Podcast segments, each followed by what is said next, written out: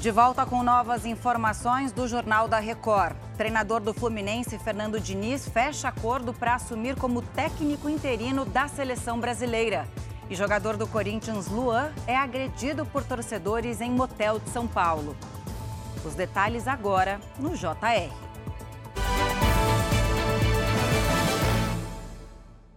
Oferecimento: Bradesco. Não anote senhas no seu celular.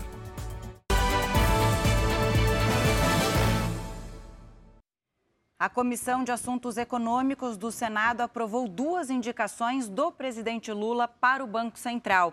Mara Mendes tem os detalhes. Mara, qual é o próximo passo e quem são os dois?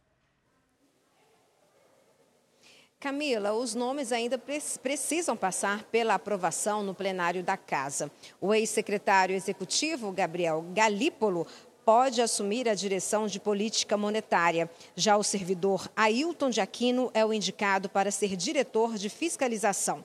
A previsão é que se tenha uma resposta definitiva ainda hoje. Galípolo é economista e até então ocupava o cargo de número 2 do Ministério da Fazenda. E Aquino é servidor de carreira do Banco Central e já ocupou o cargo de auditor-chefe da instituição. Camila. Obrigada, Vilmará. E um grupo de torcedores invadiu um motel de São Paulo para agredir o jogador Luan do Corinthians. Adriana Perrone, boa tarde para você. Como e quando isso aconteceu, hein? Oi, Camila, boa tarde para você. Foi de madrugada. Segundo a polícia, os invasores seguiram Luan até o motel para cobrar a postura do jogador no Clube Paulista. Ele sofreu várias pancadas nas costelas e foi retirado do motel à força. Por sorte, os ferimentos não foram graves e o atleta está bem. O jogador tem contrato com o Corinthians até dezembro e está afastado do elenco profissional. Em nota, o Corinthians repudiou as agressões. Camila. Obrigada, Adriana. Agora a gente vai com a Natália Dovigo, porque o técnico do Fluminense, Fernando Divi, será o treinador interino da seleção brasileira.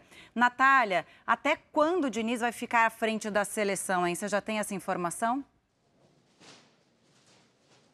Tenho sim, Camila. Boa tarde novamente a você e a todos que nos assistem.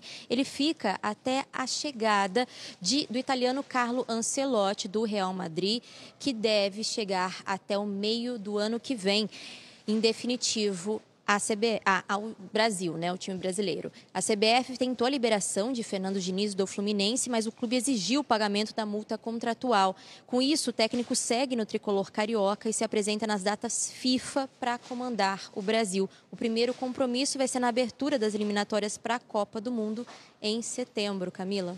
Obrigada pelas informações. Até mais. E o exército russo afirmou que conseguiu interceptar cinco drones perto da capital Moscou. O governo de Putin acusa a Ucrânia. A ação obrigou um aeroporto de Moscou a desviar alguns voos.